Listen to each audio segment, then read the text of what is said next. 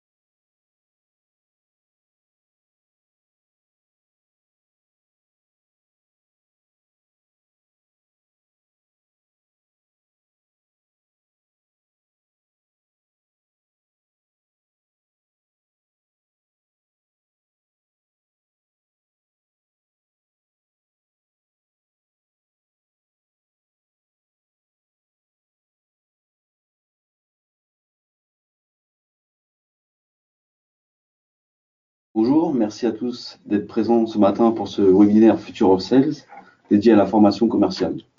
Nous allons parler de comment monter votre propre école de vente. Et notre grand témoin ce matin n'est autre que Evelyne Platine-Cohen. Bonjour Evelyne. Bonjour. Evelyne, pouvez-vous vous présenter et nous parler un peu de Booster Academy? Oui, alors moi j'ai créé Booster Academy euh, il y a une petite vingtaine d'années. Euh, avant ça, j'étais directrice commerciale dans un grand groupe et euh, depuis, euh, j'écris pas mal de livres sur la vente et un best-seller qui s'appelle Le pouvoir de vendre, mais aussi vendre aux grands comptes et aux comptes stratégiques. Et à côté de ça, certains peuvent me voir régulièrement sur BFM où je suis consultante sur la BFM Academy entre autres, mais sur d'autres émissions, puisque la vente devient un vrai sujet pour tous et, et rentrer enfin dans l'économie comme une vraie matière.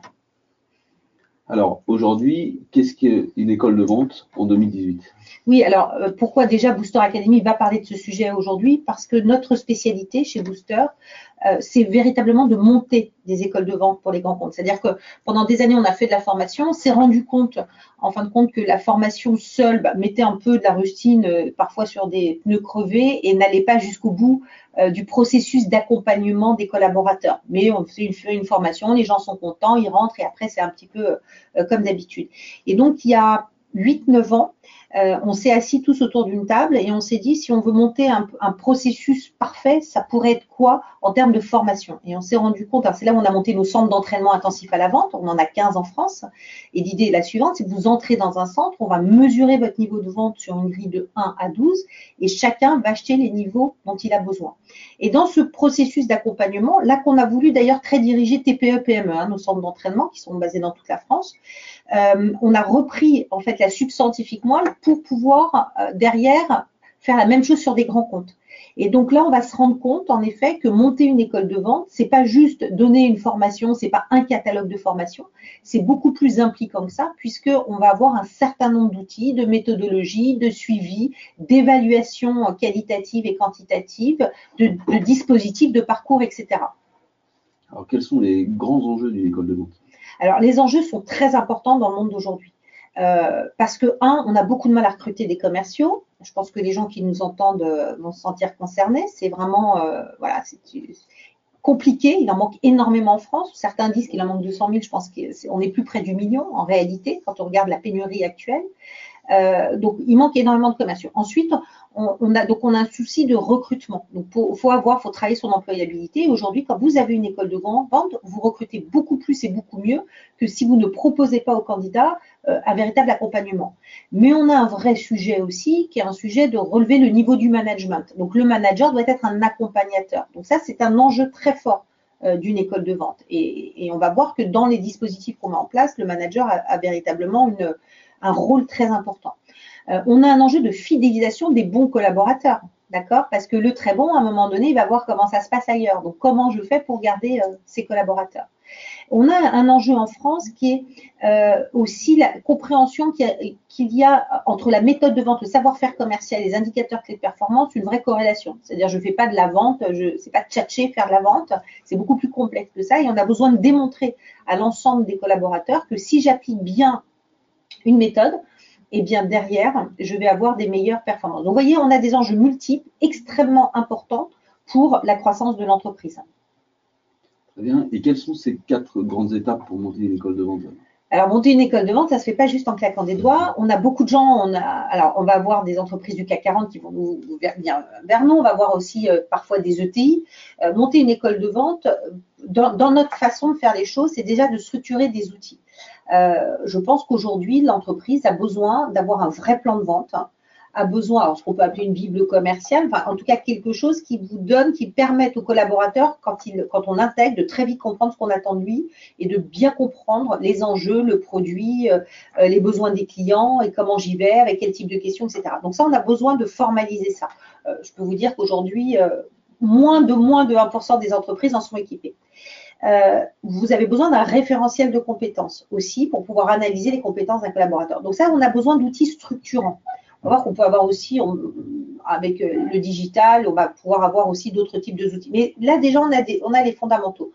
Ça, c'est la première étape. La deuxième étape, c'est qu'on va, euh, donc en construisant ça, évidemment, on implique fortement le management, mais dans, un second, dans une seconde étape, on va prendre le management avec nous pour leur faire former et évaluer leurs collaborateurs. Donc, on va transformer un petit peu leur rôle qui est aujourd'hui souvent, souvent un rôle où je vais un peu compter euh, les points, relever les compteurs, à un rôle où je vais développer les compétences. Donc, je vais pouvoir évaluer mes collaborateurs. Rappelez-vous, tout à l'heure, je vous disais, dans nos centres, la grille de 1 à 12. Donc, je vais retrouver cette évaluation-là pour pouvoir donner à chacun la formation dont il a besoin. Donc, je vais embarquer mes managers. Et puis ensuite, une fois que j'ai bien embarqué mes managers et qu'ils ont bien évalué les collaborateurs, je vais pouvoir construire des parcours de formation. Et ça, ces parcours, en fonction des commerciaux, eh bien, je vais avoir des parcours que je vais graver dans le temps. Je ne suis pas obligée de tout construire la première année. Pour certains de nos clients, on, a bronze, argent, or comme type de parcours, et donc à l'intérieur duquel on va retrouver un certain nombre à la fois de formations vente, mais parfois aussi des formations internes euh, comme des formations produits ou autres, que je vais bien pouvoir séquencer. Donc, je vais pouvoir suivre comme ça le parcours d'un collaborateur. Et puis, la quatrième et dernière étape, c'est que je mesure tout ça. C'est-à-dire, quel a été le héroïne de mon investissement? J'ai investi tant sur la formation, j'ai tant de monde, eh bien, je vais pouvoir, puisqu'on a des indicateurs clés de performance par individu, regarder entre le temps investi et euh, la montée en compétences et en performance de mes collaborateurs. Donc, j'ai un temps de mesure à la fois individuel, à la fois par commerce, par directeur euh, régional, direction régionale, euh, manager, et aussi globalement dans l'ensemble de l'entreprise. Mais alors, à qui s'adresse cette école de vente? Aux grandes entreprises uniquement? Alors, vraiment, aujourd'hui, on en demande dans tout type d'entreprise. C'est vrai que j'ai mes centres d'entraînement intensif à la vente. Donc, quand on, je dirais, quand on a moins de 20-25 commerciaux, en général, qui sont souvent dispatchés en France, euh, beaucoup d'entreprises utilisent mes centres. Parce que monter ce que je viens de dire pour une entreprise, ce serait vraiment une vraie machine de guerre. Mais ils peuvent trouver exactement la même chose dans mes centres. C'est-à-dire qu'on va prendre chacun de leurs collaborateurs, mesurer leur niveau de vente sur une grille à 12 et chacun achètera les niveaux dont il a besoin. Euh, mais quand on dépasse un certain seuil de collaborateurs, et, je dois dire que c'est pas du tout lié, euh, vous savez, vous avez des entreprises en France euh, où il y a peut-être que 1000 ou 1500 personnes, mais c'est pratiquement 1200 commerciaux à l'intérieur. Et puis vous en avez qui peuvent avoir que des ingénieurs et qui ont que 20 commerciaux. Donc la taille n'est pas un élément en tant que tel, c'est quel est le poids de mes commerciaux et qu'est-ce que je dois monter pour les fidéliser. Donc ça s'adresse vraiment à tout le monde.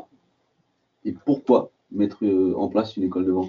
Bah, Pour toutes les raisons que j'ai dit tout à l'heure, en fait, parce qu'aujourd'hui, on a vraiment des enjeux de recrutement, on a des enjeux de fidélisation, on a des enjeux de montée en compétence des collaborateurs. Nous, on s'est quand même rendu compte, en arrivant et en évaluant, qu'on avait systématiquement 75% de bronze. D'accord? Donc, bronze étant le niveau, on va dire, basique du commercial dans l'entreprise. Euh, que l'entreprise ait investi des centaines de milliers d'euros pendant plusieurs années ou que l'entreprise n'ait pas investi pendant plusieurs années.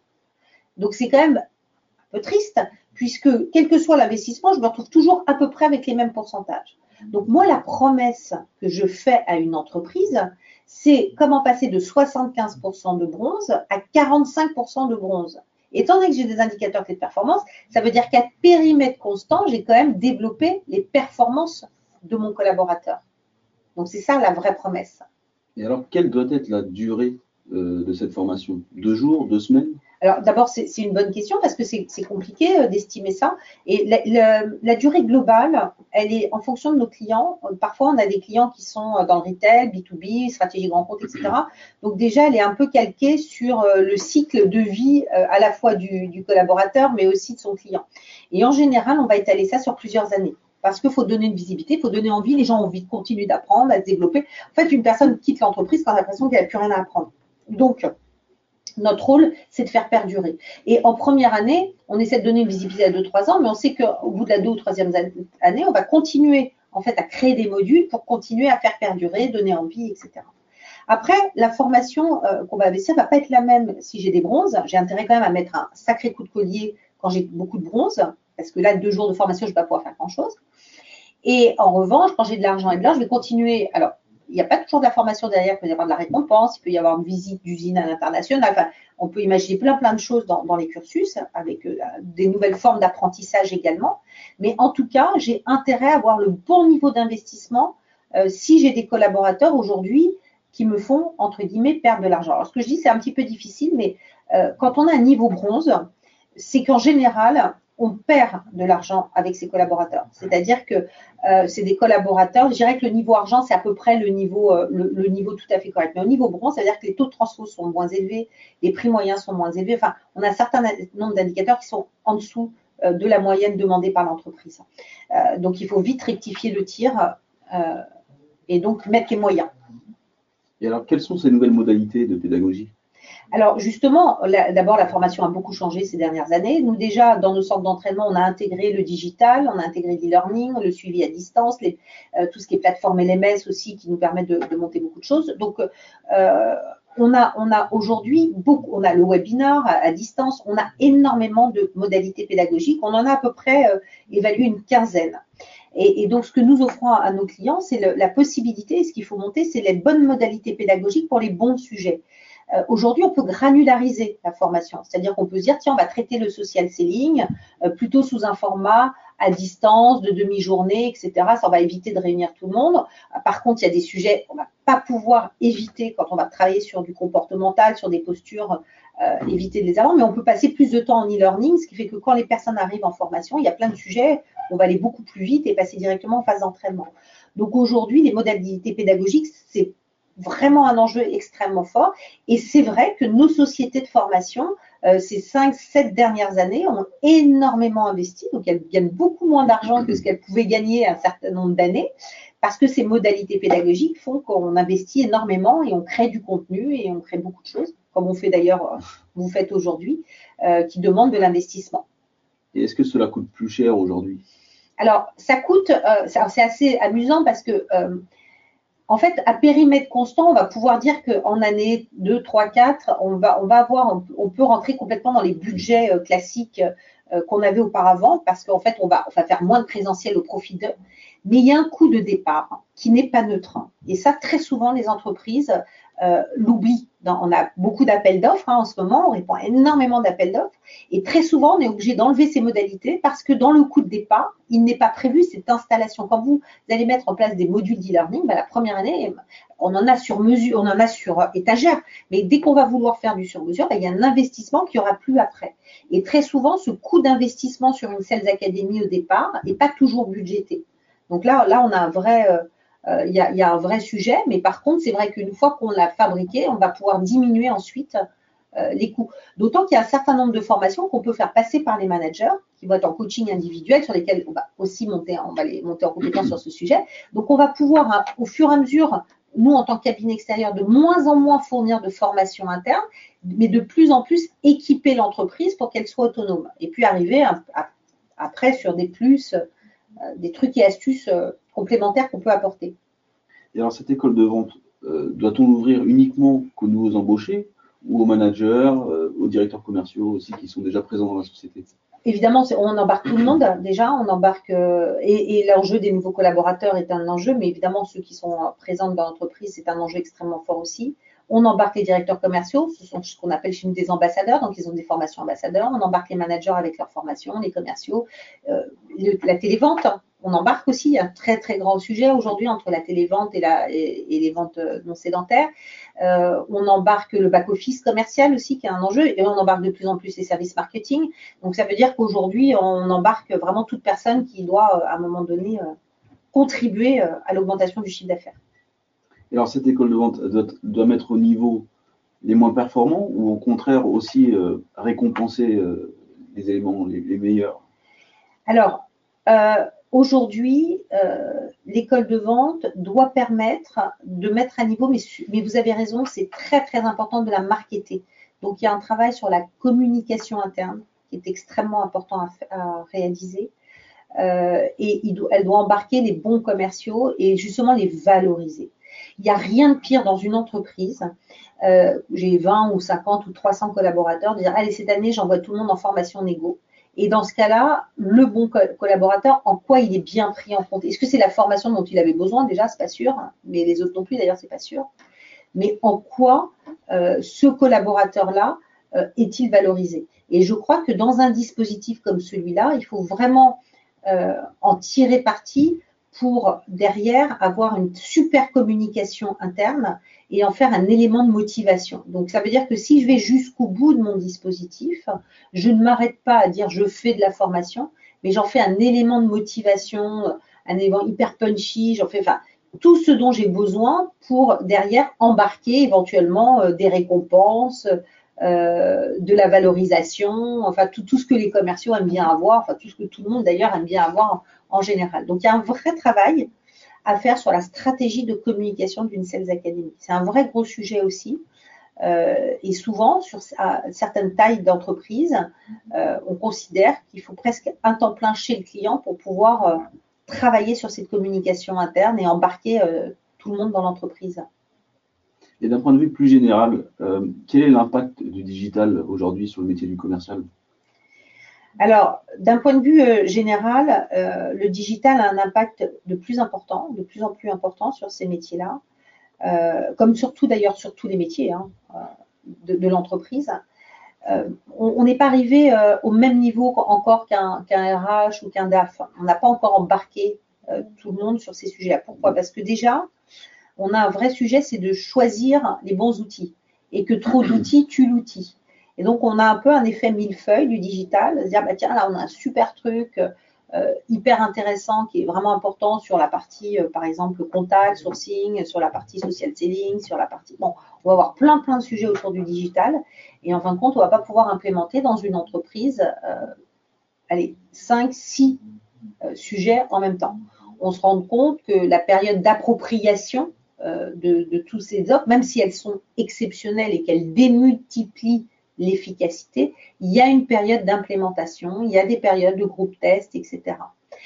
Euh, donc, ce qui veut dire qu'entre ce que je rêve d'acheter, entre ce que j'ai acheté et entre la, façon dont ça va se déployer, il va se passer, euh, quelques, allez, pas quelques siècles, sympa, mais il va se passer souvent quelques mois. Et donc, tout le sujet aujourd'hui, c'est de savoir quels sont les outils que je vais véritablement sélectionner.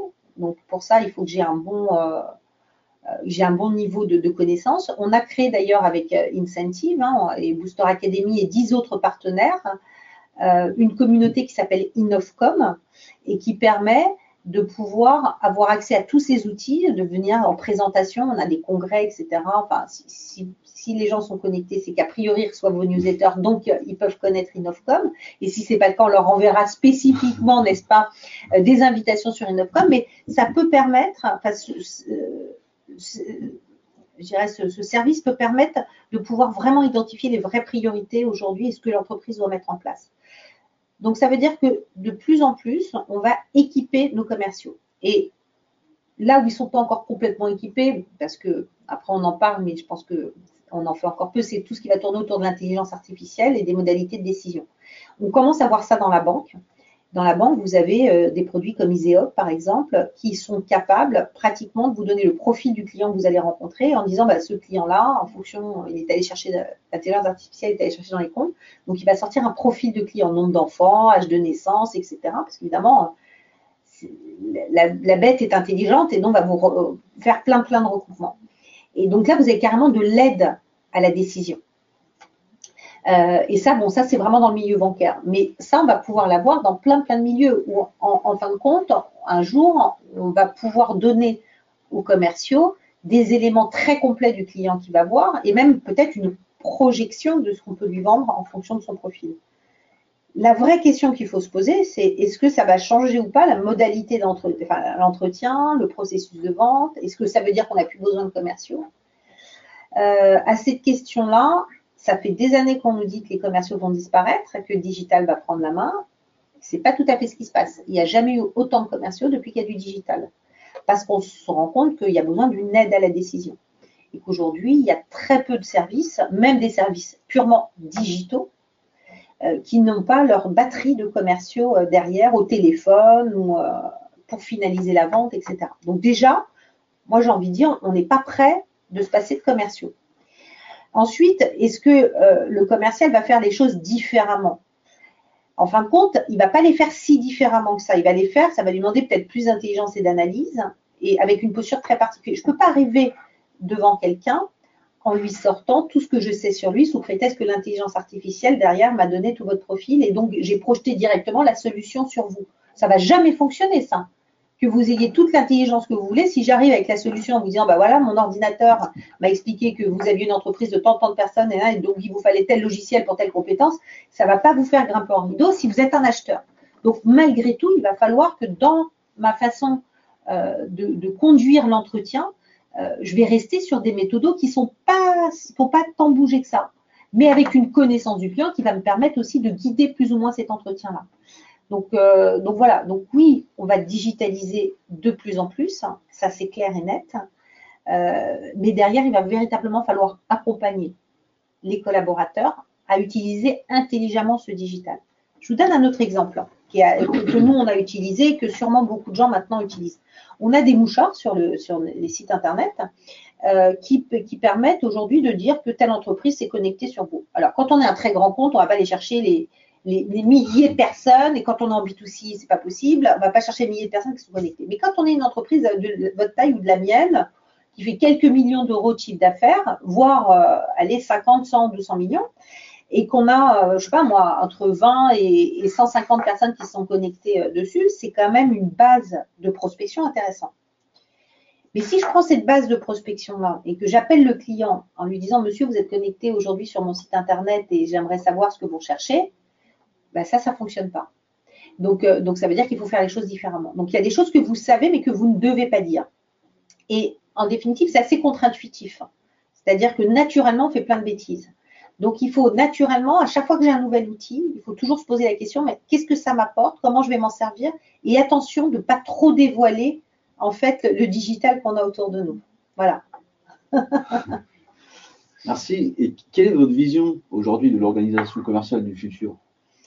En fait, l'organisation commerciale du futur, c'est toujours une organisation qui doit s'appuyer sur euh, un management de, meilleure qualité. Il faut vraiment qu'on travaille de façon considérable euh, sur la qualité de notre, management. Donc, quand on parle de Sales Academy ou d'école de vente, c'est peut-être pas le bon terme parce que dans vente, on pense qu'on pense qu'aux commerciaux, alors qu'en réalité, 60 à 70% du sujet tourne autour du management. Donc déjà, euh, dans le futur, on va avoir des managers aussi qui doivent être de plus en plus intelligents, impliqués, qui doivent monter en, en compétence nos, les collaborateurs. Le commercial, et on le voit bien, on le vit, c'est un métier euh, où il faut être de plus en plus pointu, intelligent, mais c'est vrai dans beaucoup de domaines d'activité. Donc ça veut dire que le commercial, tel qu'on l'a imaginé, hein, tel que certaines émissions de télé euh, veulent nous le montrer, c'est un commercial qui n'existe plus aujourd'hui. En tout cas, s'il existe, il ne va pas faire long feu, il ne va pas vendre grand-chose. Euh, moi, ce que, ce que j'aimerais, alors après, ça c'est mon souhait, je voudrais que les métiers de la vente soient beaucoup, beaucoup plus valorisés, parce que c'est des métiers aujourd'hui, on peut d'abord s'éclater, se développer considérablement, euh, c'est des métiers où on sort de son bureau. Moi, tous les métiers déjà où on reste derrière son bureau, c'est des métiers que moi qui me font pas rêver personnellement. C'est pour ça que j'ai choisi aussi de faire du commercial. Nous, les commerciaux, hein, on voit la mode dehors, on voit, on rentre dans des bureaux différents, on côtoie des gens différents. Je trouve que c'est une richesse énorme. C'est aussi des métiers où on peut très bien gagner sa vie et mieux que beaucoup d'autres hein, où vous commencez sur des certains types de fonctions où, en fait votre, votre, salaire va être correct mais va pas tellement bouger alors que nous euh, les salaires des commerciaux peuvent véritablement bouger euh, fortement ou pas d'ailleurs si vous n'êtes pas bon mais au moins vous savez pourquoi ils bougent pas donc ça veut dire qu'on est sur un super métier on est sur un métier où en plus il faut être malin, il faut être intelligent, il faut se remettre en question. Donc, euh, et pour autant, il faut continuer à se cultiver, il faut utiliser des outils. Donc, en plus, vous perdez pas ça. Ne pouvez pas dire je suis commercial, donc je vais pas, je, vais pas avoir accès à plein de choses. Vous avez accès en tant que commercial à plus en plus de choses. Donc, ça veut dire que, alors, c'était pas vrai il y a 10 ans. Il y a 10 ans, le commercial, c'était un peu tout seul sur la route. Il n'y a pas encore d'ordinateur, le CRM était encore un peu pauvre, donc il était un peu moins équipé que les autres. Donc vous pouvez dire, c'est vachement plus sympa d'aller bosser au market ou ailleurs. Euh, mais aujourd'hui, il est encore plus équipé que les autres, presque. Donc, ça veut dire qu'il ne perd pas ça. Donc, en fait, c'est un super métier. Et moi, si, j'ai un souhait, c'est que de plus en plus de gens le comprennent. On va, avoir besoin de commerciaux et énormément de commerciaux. Donc, il serait intéressant que euh, les gens qui sont les jeunes hein, dans les écoles de commerce ou ailleurs euh, comprennent que ce métier-là, ça peut être un métier véritablement d'avenir. Merci Evelyne Patrick Cohen pour votre présence aujourd'hui et votre perspective passionnée et engagée sur le futur des organisations commerciales. On se retrouve dès demain à 11h30 pour notre prochain webinaire Future of Sales, où nous recevrons Frédéric Bonneton, auteur de la négociation émotionnelle et président du groupe MCR, sur le thème de la, négociation émotionnelle ou comment rendre vos commerciaux hyper impactants dès le premier contact. Merci. Merci.